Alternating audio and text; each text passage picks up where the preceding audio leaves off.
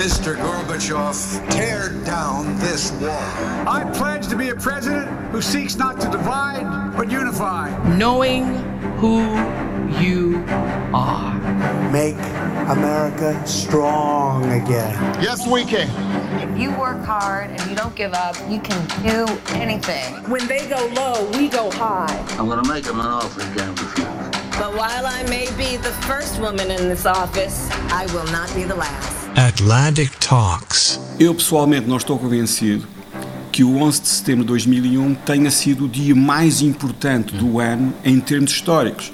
Eu acho que, tendo em conta o ponto onde nós estamos hoje, a entrada da China na Organização Mundial de Comércio, 11 de dezembro de 2001, acaba por ser um acontecimento muito mais influente a nível internacional do que o 11 de setembro. Eu acho que o ano chave é 1979, com a Revolução Iraniana, a que nós na Europa damos pouca importância, mas que foi muito importante no imaginário político uh, do Islão. O meu argumento é que 6 de janeiro é mais importante para os Estados Unidos do que a queda de Cabul. Porque o que significa em termos de política interna norte-americana é claramente muito preocupante, muito mais preocupante do que aquilo que aconteceu um, em Cabul. Passaram 20 anos entre este momento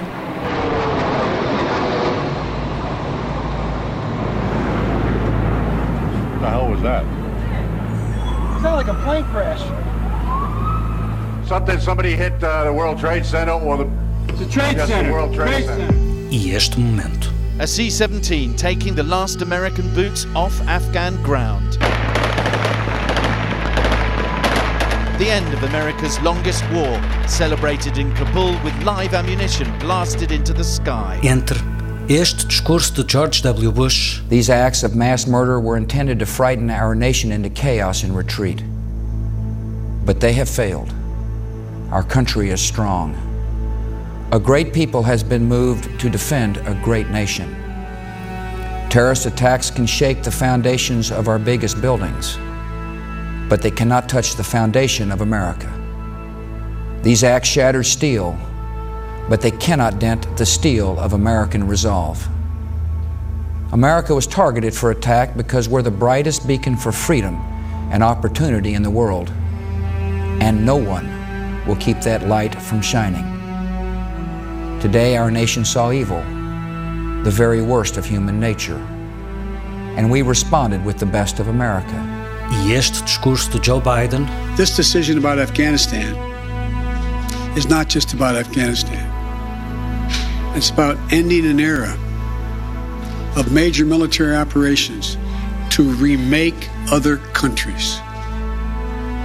We saw a mission of counterterrorism in Afghanistan, getting the terrorists and stopping attacks, morph into a counterinsurgency, nation building, trying to create a democratic, cohesive, and united Afghanistan, something that has never been done over many centuries of Afghan's history.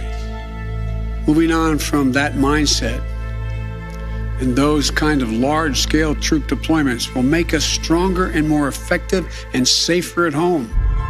O mundo mudou. A América também. Há 20 anos, os americanos uniram-se no choque, no desgosto e no desejo de responder ao ataque que deixara uma ferida aberta. I can hear you.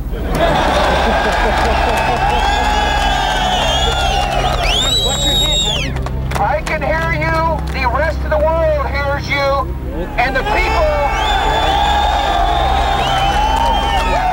And the people who knocked these buildings down will hear all of us soon.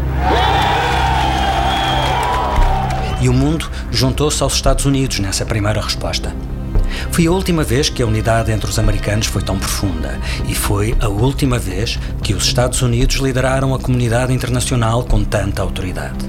Depois, bom, depois veio o Iraque e o desbaratar disso tudo, com esse momento decisivo em que os olhares do mundo se viraram para os Açores por causa da Cimeira das Lajes. O nosso convidado deste episódio olha para o mundo a partir dos Açores. Miguel Monjardim tem 59 anos e é um dos mais reconhecidos comentadores de política internacional em Portugal. Tem lugar marcado nas páginas do Expresso e na antena da SIC Notícias. É também o responsável pela iniciativa República das Letras, que já apresentou os grandes textos clássicos gregos a centenas de alunos dos Açores e de Lisboa. É difícil encontrar um aluno do ensino secundário que não seja sensível ao extraordinário poder emocional dos clássicos gregos. Miguel Monjardino é professor de Geopolítica e Geoestratégia na Universidade Católica, desde 2001. Nesse ano, uma bolsa da FLAD levou-o à Universidade de Maryland e foi lá, com as botas em terreno americano, que seguiu em direto os primeiros passos da administração de George W. Bush, cuja história teria sido muito diferente se não tivesse acontecido o dia que mudou o mundo. Oh my God. United 175, New York. We have some problems over here right now. We might have a hijack over here, two of them. Viva Miguel Monjardim, bem-vindo às Atlantic Talks. Ao justificar a, a, retirada atribulada, digamos assim, das tropas americanas do Afeganistão e muito pressionado por muitas críticas, quer internas, quer externas, à forma como essa retirada aconteceu, Joe Biden justificou que, e eu cito, esta decisão sobre o Afeganistão não é só sobre o Afeganistão, é sobre acabar uma era de grandes operações militares para refazer outros países. Estamos mesmo a assistir ao fim de uma era? Já estamos. Os fins das eras anunciam-se? Anunciam-se ou têm momentos de corte que, provavelmente, do ponto de vista histórico, ficam na mente coletiva. Mas há uma diferença entre aquilo que a maioria das pessoas vê e sente, o Afeganistão em agosto de 2021, e a altura em que a elite norte-americana e, sobretudo, os militares norte-americanos começaram essa reorientação. Essa reorientação começa em 2014, com, no fim de contas, a saída dos Estados Unidos definitivamente do Iraque, com Barack Obama. As a result, starting next month, we will be able to remove 10,000 of our troops from Afghanistan by the end of this year. And we will bring home a total of 33,000 troops by next summer, fully recovering the surge I announced at West Point. After this initial reduction, our troops will continue coming home at a steady pace as Afghan security forces move into the lead. Barack Obama tinha tentado também sair do Afeganistão, mas não teve, não, não tinha na altura a experiência nem o capital político em Washington para prevalecer no debate interno, mesmo dentro do campo democrata e, sobretudo, com as altas patentes militares. Sim. Mas, Mas, já havia a percepção de que a guerra eterna não podia ser eterna. Já havia a ideia de que o Afeganistão não valia o investimento que os Estados Unidos estavam a fazer. E, portanto, a reorientação militar, de facto, dos Estados Unidos começa em 2014 e depois leva este tempo todo a, a concluir-se.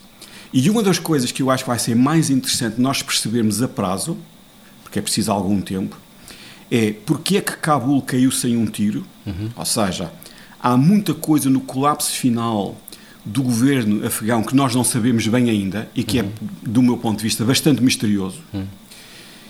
E o que é que aconteceu realmente em termos de relações civis militares em Washington? Porque este foi um momento muito delicado nas relações entre militares e civis nos Estados Unidos. E ainda, não... ainda mais se tivermos em conta o que está a dizer, que é esta retirada foi preparada durante pelo menos sete anos. Sim, torna-se inevitável, do meu ponto de vista já era inevitável, era questão de saber exatamente como é que ia ser feito. Como e quando. Como e quando. Exatamente. Como e quando. Falharam e, as duas coisas, o como e o quando? A partir do momento em que Donald Trump, que também queria sair, e ainda queria sair mais depressa do que Joe Biden, eh, assinou o acordo com os talibãs. We've had tremendous success in Afghanistan in the killing of terrorists, but it's time, after all these years, to go and to bring our people back home. We want to bring our people back home. Eu acho que houve duas ou três coisas que falharam. A primeira é que os Estados Unidos pensavam, penso que, penso que esta é a minha leitura, que os talibãs não atacariam, uh, não tomariam de assalto o país antes de os Estados Unidos saírem esse cálculo, obviamente, uh, falhou. E, obviamente, há algo que nós temos que perceber melhor sobre o que realmente aconteceu dentro do governo afegão naqueles últimos seis meses, um ano. Não foi só apenas os americanos terem retirado todo o apoio aéreo e de artilharia à infantaria do exército afegão, há outras coisas que nós, obviamente, nós não, não, não sabemos bem ainda. E com os riscos de falar, eh, com os riscos que sempre implica o facto de se falar do futuro, que era é que teremos a seguir? Temos pistas suficientes para o saber? Nós temos pistas suficientes, mas uh, o problema, o problema quando isto tem muito a ver com a maneira como nós pensamos. Uma coisa é a história dos acontecimentos, que é aquilo que está nas primeiras páginas, é, é aquilo uhum. que os jornalistas fazem. E esse é um trabalho essencial numa sociedade que quer estar informada. A história dos acontecimentos. Outra coisa é a história de longa duração, em que às vezes os acontecimentos que em determinada altura são vistos como decisivos, com a passagem do tempo, nós percebemos que se calhar não foram o acontecimento mais importante numa determinada época. É preciso distância. Daí o meu argumento, uh, nestes 20 anos do 11 de setembro. Eu pessoalmente não estou convencido que o 11 de setembro de 2001 tenha sido o dia mais importante do ano em termos históricos. Eu acho que, tendo em conta o ponto onde nós estamos hoje, a entrada da China na Organização Mundial de Comércio, 11 de dezembro de 2001, acaba por ser um acontecimento muito mais influente a nível internacional do que o 11 de setembro. Porque esse é o acontecimento que vai permitir a emergência, de facto, da China como novo grande player mundial. Exatamente. Permite, no fim de contas, à China ter mais 20 anos. Uhum. Esses 20 anos permitiram à China um espetacular desenvolvimento em termos internos. Uhum. Sob esse ponto de vista, o Partido Comunista Chinês foi muito bem sucedido temos que reconhecer isso. A maioria dos praticamente toda a população chinesa, nunca viveu tão bem nos últimos 3, 4 mil anos. Uhum. É preciso termos isso em conta. E externamente nunca a China teve a posição de predominância, de peso e, decisivo que tem, que e tem hoje. E permitiu também a profunda integração da China na economia internacional e Portugal é um bom exemplo. Uhum. Basta ver o, o nível dos investimentos chineses em Portugal. Portanto, eh, repetindo, uma coisa é a história dos acontecimentos, o dia a dia. Outra coisa é a história de longa duração, em que nós, no fim de contas, olhamos para a variável tempo de uma forma diferente. E é por isso que este diálogo entre os jornalistas e os ensaístas é tão interessante, esta troca de impressões é tão, tão interessante. Porque têm comprimentos de onda diferentes uns e outros. Exatamente, pela natureza das funções, pela uhum. natureza da, da profissão, um jornalista, no fim de contas, chama a atenção e reporta os factos. Um analista, um ensaísta, usa os factos numa variável tempo diferente para tentar interpretar esses acontecimentos. Uhum. Há quem argumente que uh, uh, também Bin Laden, no, no 11 de setembro, tinha a intenção de lançar uma nova era. É uma era de terror, de violência revolucionária global, minando a ordem contemporânea dos Estados-nação um, e, e, lançando uma geada global que unisse a comunidade muçulmana. Ele foi bem sucedido na, na, na sua tentativa de lançamento, também ele, de uma nova era? Essa é uma pergunta fascinante. Uh, cá está, voltando à variável tempo, eu acho que o ano eh, é 1979 com a Revolução Iraniana, a que nós na Europa damos pouca uhum. importância, mas que foi muito importante no imaginário político uh, do Islão. É claro que o Irão, sendo xiita, é um pouco diferente dos sunitas, mas quando nós olhamos para 1979, esta data é muito importante por duas razões. Primeiro, o Irão e depois o início do processo reformista interno na China. Vamos dividir as duas uhum. Residents, revolutionaries, soldiers, driving through the streets where there are no traffic jams, waving pistols, rifles, machine guns. The end of Iran's monarchy came early today when Khomeini's followers took control of the palace of the Shah. The Imperial Guards there gave up without a struggle. Quando nós começamos em 1979 no Irão e a ideia de um Islão político, a ideia uh, muito ambiciosa desta ideologia religiosa que iria mudar o mundo e caminhamos até 2021, o que é que nós vemos? Nós vemos o falhanço dessa ideologia. E quando nós olhamos hoje para o que aconteceu no Afeganistão, que é realmente do ponto de vista da reputação norte-americana, mas também europeia, e também, de, vamos, e também de organizações uh, não governamentais internacionais, porque não foram só os Estados Unidos que tiveram no Afeganistão, uhum. o que aconteceu no final é vergonhoso. Aquele final é vergonhoso e nós não nos podemos esquecer disto. Mas nós temos que ter em conta também a ambição do Islão político, que começa em 1979 sob várias variantes, o que é que realmente conseguiram. E eu aí diria que o resultado ainda é pior. Portanto, quando nós avaliamos os acontecimentos, nós temos que ter em conta aquilo que os Estados Unidos, os países europeus e alguns outros países tentaram fazer, mas nós também temos que ver o que é que os outros, o que é que o lado oposto hum. tentou fazer. Mas a Revolução Iraniana lança um template que tenta ser mimetizado noutras geografias, Exatamente. que é a revolução do Islão contra regimes autoritários que têm por trás o suporte do imperialismo ocidental. Exatamente. Portanto, o primeiro alvo, o, o alvo estratégico de Osama Bin Laden, da Al-Qaeda e da ideologia radical que ele tinha e que, foi, e que inspirou outras pessoas, não é tanto diretamente os Estados Unidos. É os Estados Unidos de forma indireta, é atacar o inimigo externo, os uhum. Estados Unidos, para que os Estados Unidos mudem a sua opção estratégica de apoio a esses regimes. Uhum. Quando nós olhamos, essa estratégia falhou. É verdade. Uhum. Essa estratégia falhou. Portanto, temos que ver o que é que Bin Laden provavelmente teria em mente, que era que os Estados Unidos abandonassem a Arábia Saudita, saíssem do Médio Oriente, para que esses regimes ficassem mais fracos e aí Bin Laden e as pessoas que partilham a sua ideologia conquistariam o poder. Hum. Ora, não estão mais perto desse objetivo. É verdade, mas uh, a, a, guerra do Afeganistão, que foi a primeira daquilo a que o George W. Bush, o então presidente americano, chamou a guerra ao terror, uh, entretanto acabou por se tornar a tal, a mais longa guerra envolvendo os Estados Unidos. E podemos perguntar, alguém ganhou a guerra ao terror? Uh, do ponto de vista norte-americano, do ponto de vista norte-americano, o facto de não ter existido mais nenhum atentado ao Afeganistão, talvez justifique, uh, na mente de alguns políticos norte-americanos, uh, aquilo que aconteceu.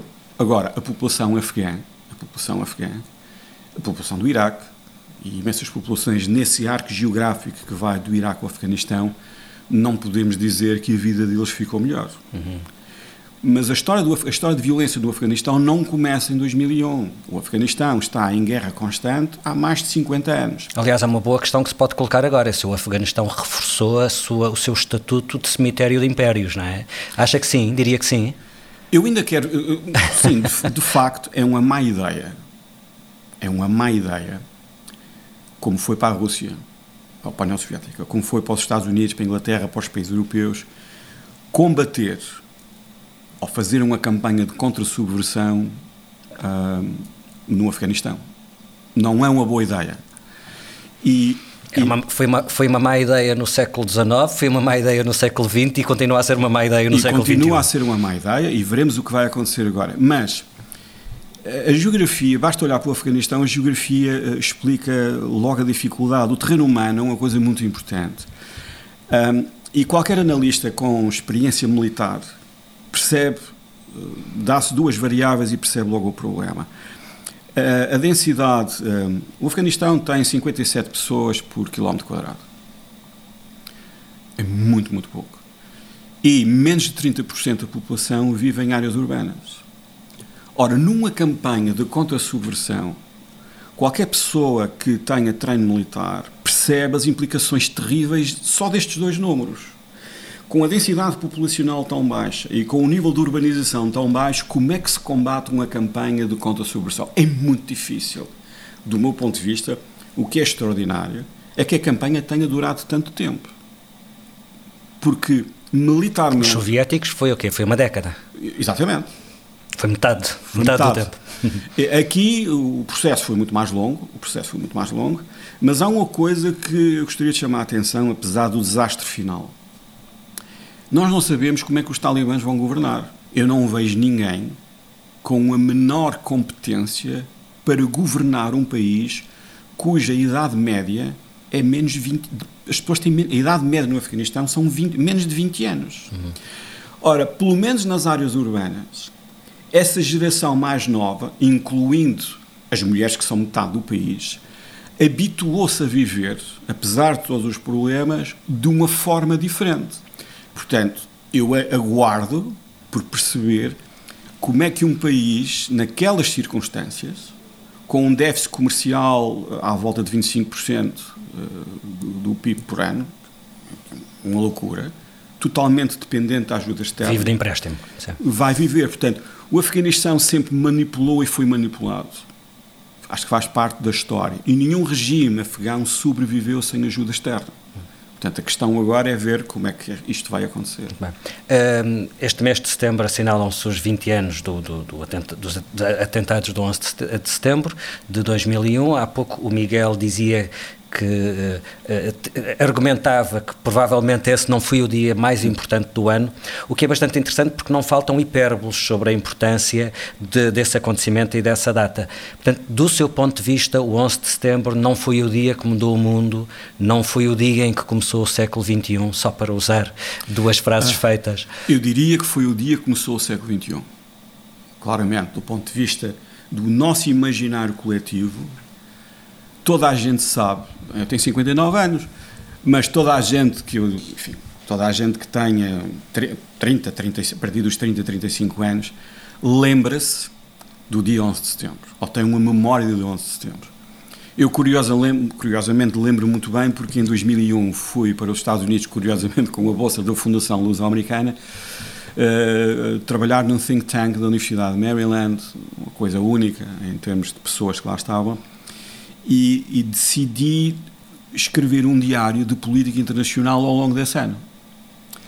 Portanto, tenho, não é um diário pessoal, é um diário de política internacional. E, portanto, tenho, escrevi o dia todo. Tenho, tenho esse dia todo. Tenho o início do ano em que o Miguel George... vai, no, vai, vai para lá com essa bolsa no início de no 2001. início de 2001. Muito bem. Uhum. E, curiosamente, começa a dar aulas na Universidade Católica em setembro de 2001, o que é realmente absolutamente extraordinário a trabalhar em segurança internacional. Uhum. Portanto, realmente foi o momento perfeito para começar. Bom timing. O, o, timing foi, o timing foi perfeito. E quando eu tomo as notas, agora quando revi as notas, no início de 2001, George W. Bush dizia a China é o competidor estratégico dos Estados Unidos. Uhum. Estamos em 2021 e a justificação de Joe Biden é exatamente a mesma. Full Portanto, circle. exatamente. O ciclo, em 2001 começa um ciclo, em 2021 esse ciclo acaba e os Estados Unidos voltam a centrar as suas atenções. Portanto, toda a gente lembra onde estava em, em 11 de setembro de 2001. Ninguém se lembra, nem eu, a não ser que fosse ver as minhas notas, o que aconteceu no dia 11 de dezembro de 2001. Uhum. É, por exemplo, eu, eu tenho um iPhone. Penso que todos nós temos um iPhone.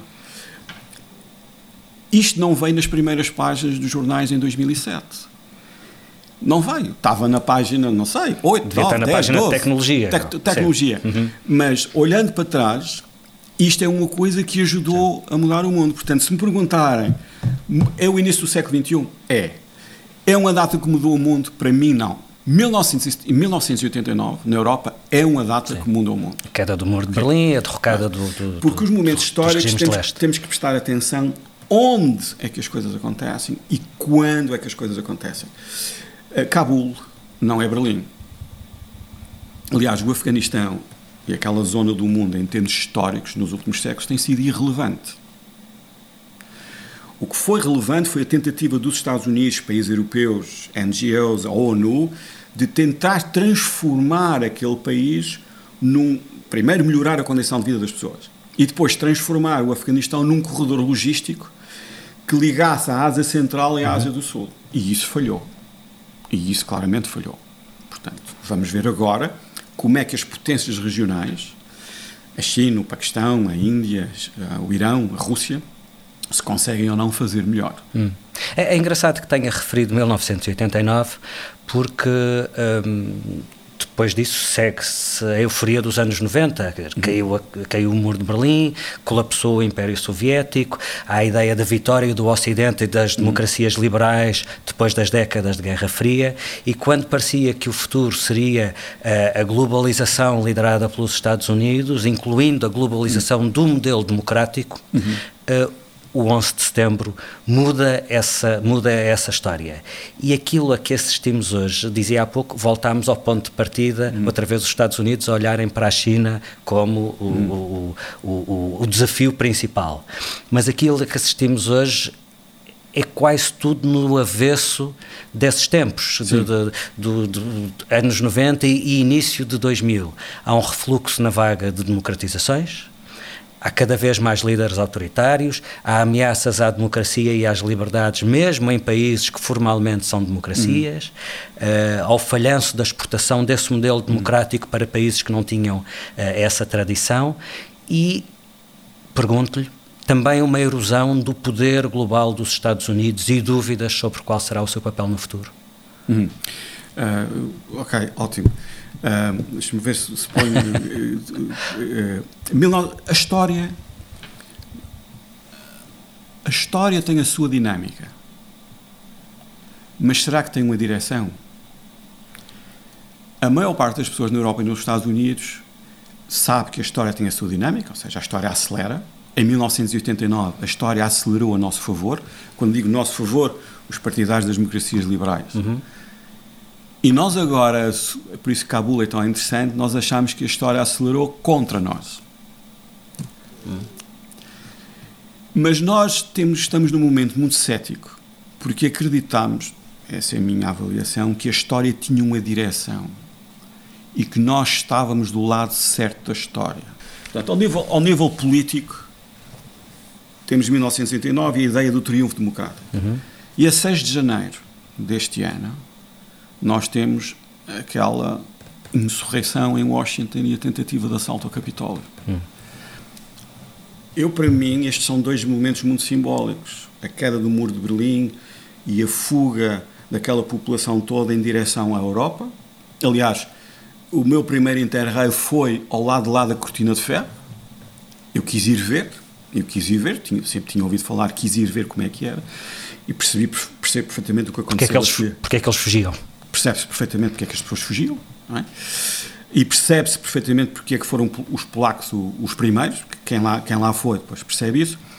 E em 6 de janeiro de 2001 temos o assalto uh, ao Capitólio, baseado em todas aquelas teorias da conspiração, inspiradas e encorajadas pelo Presidente dos Estados Unidos, uhum. que é absolutamente extraordinário. Portanto, quando nós falamos hoje na reputação e imagem dos Estados Unidos, eu não sei o que é que é mais relevante se é a forma como Cabul caiu, se é 6 de janeiro, com tudo aquilo que implica em termos de política interna norte-americana. E o meu argumento é que 6 de janeiro é mais importante para os Estados Unidos do que a queda de Cabul.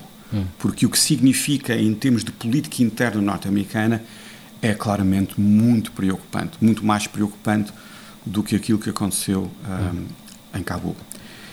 Mas uma coisa é a reputação de um país, outra coisa é a credibilidade e o poder de um país. E eu acho que nós estamos a confundir as duas coisas no discurso público.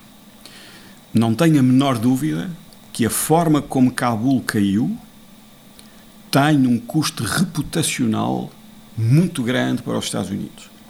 Mas tem um custo pessoal grande para pessoas como Anthony Blinken, Jake Sullivan e os conselheiros civis do presidente. Daí a dizermos que a credibilidade dos Estados Unidos em termos internacionais e o poder dos Estados Unidos foi profundamente afetado, eu pessoalmente tenho muitas dúvidas. Uhum. Não vê aqui aquilo que, por exemplo, a China e a Rússia gostam de propagandear como a prova do declínio do poder americano? Sim, em termos de retórica, eu percebo perfeitamente. É fácil usar. Percebo. É fácil dar, é fácil dar esse salto. Exatamente. Não é? Percebo.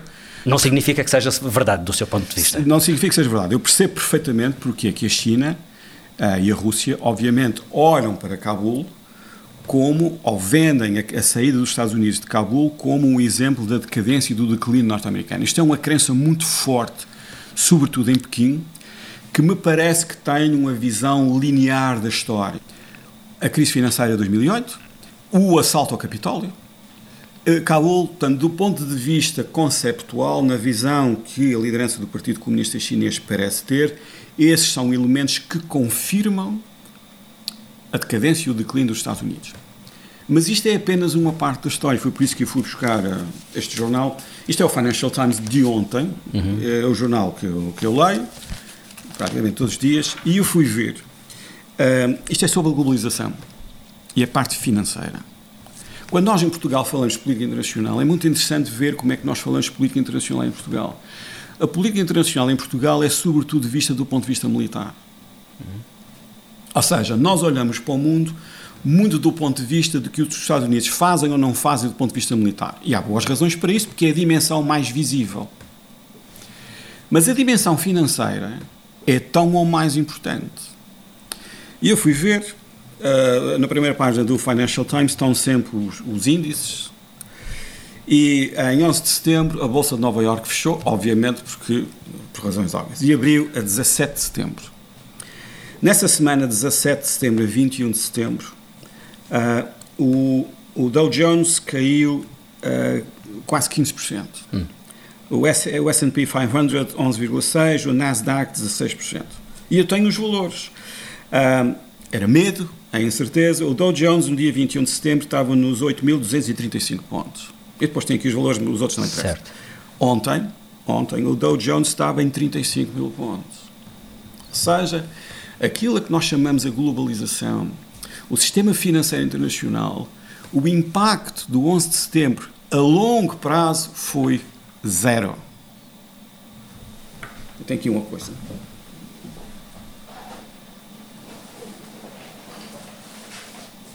Melhor você dizer isto o que é. Sim, é um, uma embalagem de, de, pão de forma uh, pão rico. Sim. Eu vou abrir. Desculpa, estava aqui por outra razão, mas podemos este, usar que. Este é o momento em que há alguma desvantagem para um podcast não ter imagens. Pronto. Estou a abrir o saco. Pronto. Sim. Isto, isto, Filipe, diga lá o que é que eu estou Sim, duas fatias, de, duas fatias de pão de forma, pão branco, sim. Isto é a história dos acontecimentos. Hum. Isto é a história dos acontecimentos. Isto é o jornalismo. E é bom. Isto, o pão, Sim, todo, o pão é todo, história de longa duração. Uhum. Portanto, e o meu argumento é que, especialmente nesta altura do 11 de setembro, nos 20 anos do 11 de setembro, nós devemos certamente olhar para a história dos acontecimentos, que é muito importante. Muito, muito importante. Mas também devemos ter memória e distanciamento histórico para olhar para outras variáveis que são muito importantes no poder internacional. E as finanças são um deles. Uhum. E aí, os Estados Unidos continuam a ser a superpotência indiscutível em termos internacionais. E a globalização, que, que interessa não só aos Estados Unidos, também interessa a muitas outras pessoas, interessou-nos a nós, portugueses, como consumidores. Se calhar não nos interessou a nós tanto em termos de emprego em algumas indústrias, mas para nós, consumidores, foi bom porque baixou imenso os preços, teve consequências negativas como deslocalização de empregos e salários, mas a globalização, se nós olharmos para os índices financeiros, para os fluxos de investimento, nós não estamos a falar de aumentar 50%, 100%, 200%. Olhamos para, para o Dow Jones, são 400%. Esta é a vantagem da distância. Hum. Mas essa, mas eh, essa, essa criação de riqueza acontece hoje com uma integração muito maior das economias, nomeadamente da economia americana com a economia chinesa, que, que aliás coloca um problema muito interessante, que é como desacoplar Sim. as duas economias que estão absolutamente uh, ligadas uh, uma à outra, é? Exatamente. o que também dá um poder muito relevante à China do ponto de vista económico e financeiro. É? Exatamente. É? E foi por isso que há bocadinho, quando nós falámos em 1979, na Revolução Iraniana, eu mencionei a China porque quando nós começamos em 1979, eu diria que em 2018, 2019, com uma série de discursos do vice-presidente Mike Pence e basicamente do Conselheiro Nacional de Segurança, do secretário de Estado, do diretor do FBI, ali no final de 2019 início no final de 2018 e início de 2019, há ali quatro ou cinco grandes discursos eh, norte-americanos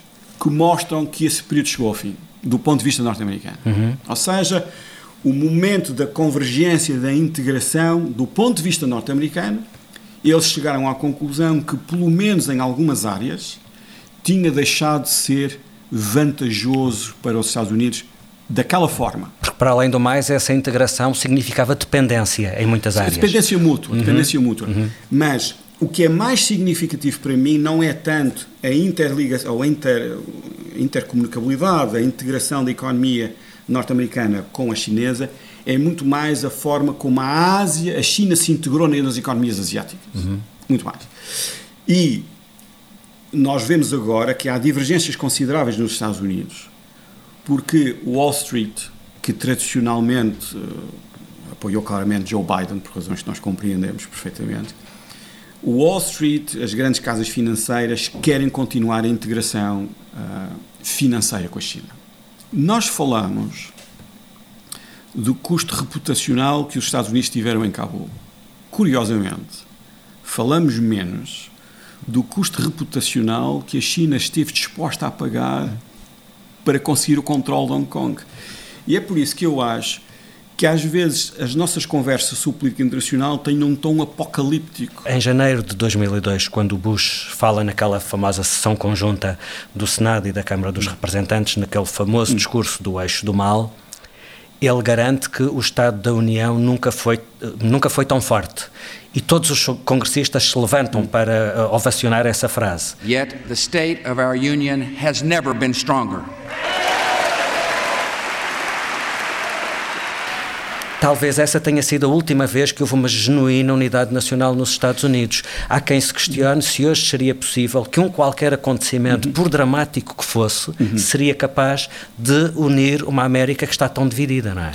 Sim, você sabe, o que eu acho que é muito interessante, e, é, e eu presumo que seja muito difícil de explicar, eh, e há imensos exemplos históricos, é o que o medo faz numa sociedade. E o que eu acho que os Estados Unidos sentiram, desde o presidente Bush a qualquer cidadão americano, ali em 2001, 2002, é o medo. O medo. Uh, aliás, eu fui ver as minhas notas do, do ano 2001 e em Portugal nós também tivemos imenso, imenso medo. Esse medo uniu imensos americanos, hum. levou a um desejo de vingança que em termos históricos costuma acontecer, e todas as potências hegemónicas sentem, em termos históricos, quando são confrontados com um ataque daquele tipo, sentem no fim de contas que a resposta tem que ser muito violenta, cá está, para restaurar a sua credibilidade em termos internacionais. Uhum. Um aviso aos inimigos e, paradoxalmente, para sossegar os aliados. Uhum. Deixe-me eh, pegar na sua deixa, porque uh, uh, ainda não falámos dos aliados, do papel da Europa e da NATO no meio disto tudo. Cumprimos a nossa função e temos que ser honestos aqui. Nós não fomos para o Afeganistão e os, a maioria dos países europeus não foi para o Afeganistão por estarmos preocupados com os afegãos. Nós fomos para o Afeganistão, e é importante que as pessoas percebam isto, porque é assim que a política internacional funciona, para garantir o compromisso americano com a NATO. Foi é, a função das Para nossas... não deslaçar. Claro. Hum. Foi, foi isso que nós fizemos. E é assim, os países têm interesses, defendem os seus interesses, e as Forças Armadas são um instrumento da política externa nacional. E, portanto, nós fomos para o Afeganistão para, no fim de contas, contribuirmos para a coesão da NATO e para a presença norte-americana na Europa. Mas com a, com a assimetria enorme que existe hum. entre os Estados Unidos e a Europa, será que, será que no fundo, no fundo, o Macron tinha razão quando disse que a NATO estava em morte cerebral? Esse tema obviamente regressou. E vem aí o debate outra vez. Porque, no fim de contas, os países europeus sentiram-se uns traídos, outros humilhados, outros surpreendidos, porque de facto Joe Biden falou tanto com os europeus em agosto como Donald Trump tinha conversado. E, portanto, apesar de Anthony Blinken falar francês fluentemente, o, resu o resultado foi exatamente o mesmo.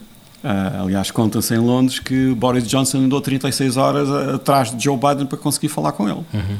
Ah. E é claro que esse tema regressa, esse tema regressa. Mas é, do ponto de vista norte-americano, paradoxal, porque, por um lado, os Estados Unidos acham que, ao saírem do Afeganistão, no fim de contas, vão poder concentrar mais a sua atenção, quer na China, quer na Europa. Uhum. Portanto, porque é que vocês estão a fazer isto, estão zangados connosco, quando de facto vamos todos beneficiar? E levanta a questão, que o Filipe está aqui a levantar e bem, qual é o grau de autonomia?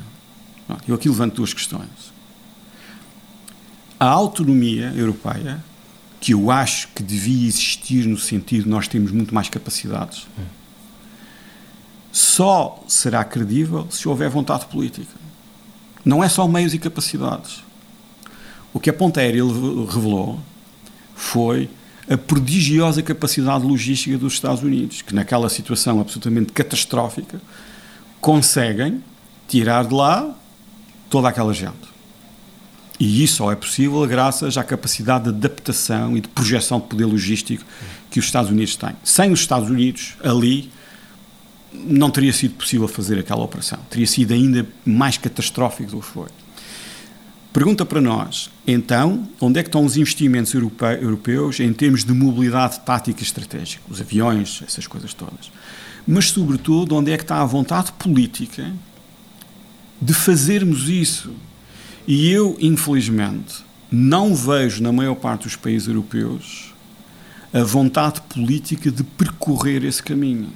Não vejo. Não vejo os eleitorados europeus, o português de certeza que não, decididos, determinados, e os governos, a gastar ou a dedicar mais dinheiro do orçamento a meios militares e, sobretudo, a ter a vontade política de empenhar esses meios militares em situações que são sempre muito difíceis. Nós temos que reinventar a organização do Atlântico Norte para, no fim de contas, ser possível que essa instituição, em termos de segurança e defesa, continue a desempenhar este papel. Ou seja, as organizações internacionais não são eternas. Nascem, às vezes morrem. Hum. Outras adaptam-se. Outras adaptam-se.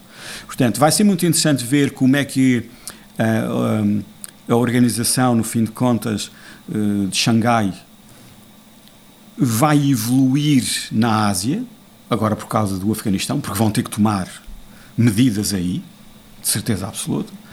E vai ser muito interessante como é que a NATO, em função destes acontecimentos e, no fim de contas, da percepção que o poder, no fim de contas, está a ser distribuído de outra forma no mundo, como é que a NATO se posiciona. Se, não, se a NATO não for capaz de fazer isto, duvido que sobreviva até ao final da década. Muito bem. No final destas conversas, eu proponho sempre um jogo de escolhas aos uh, nossos eh, convidados.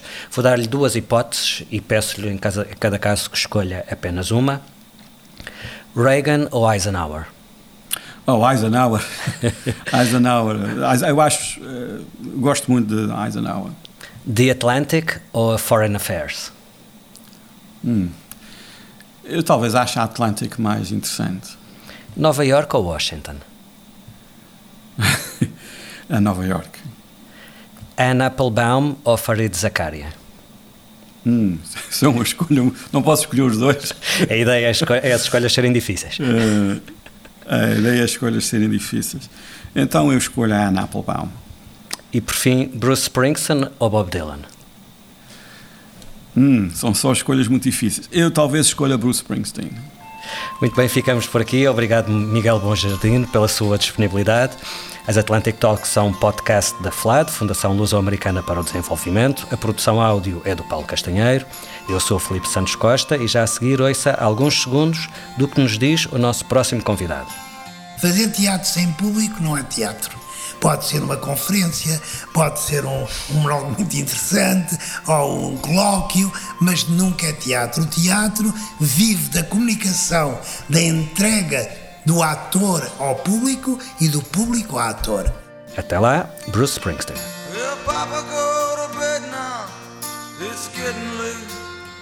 Nothing we can say is gonna change anything now. I believe morning from St. Mary's Gate.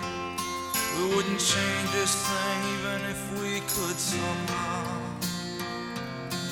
Cause the darkness of this house has got the best of us. There's a darkness in this town that's got us too. But they can't touch me now, and you can't touch me now. They ain't gonna do what I watch them do to you. So say goodbye, it's Independence Day. It's Independence Day all down the line. Just say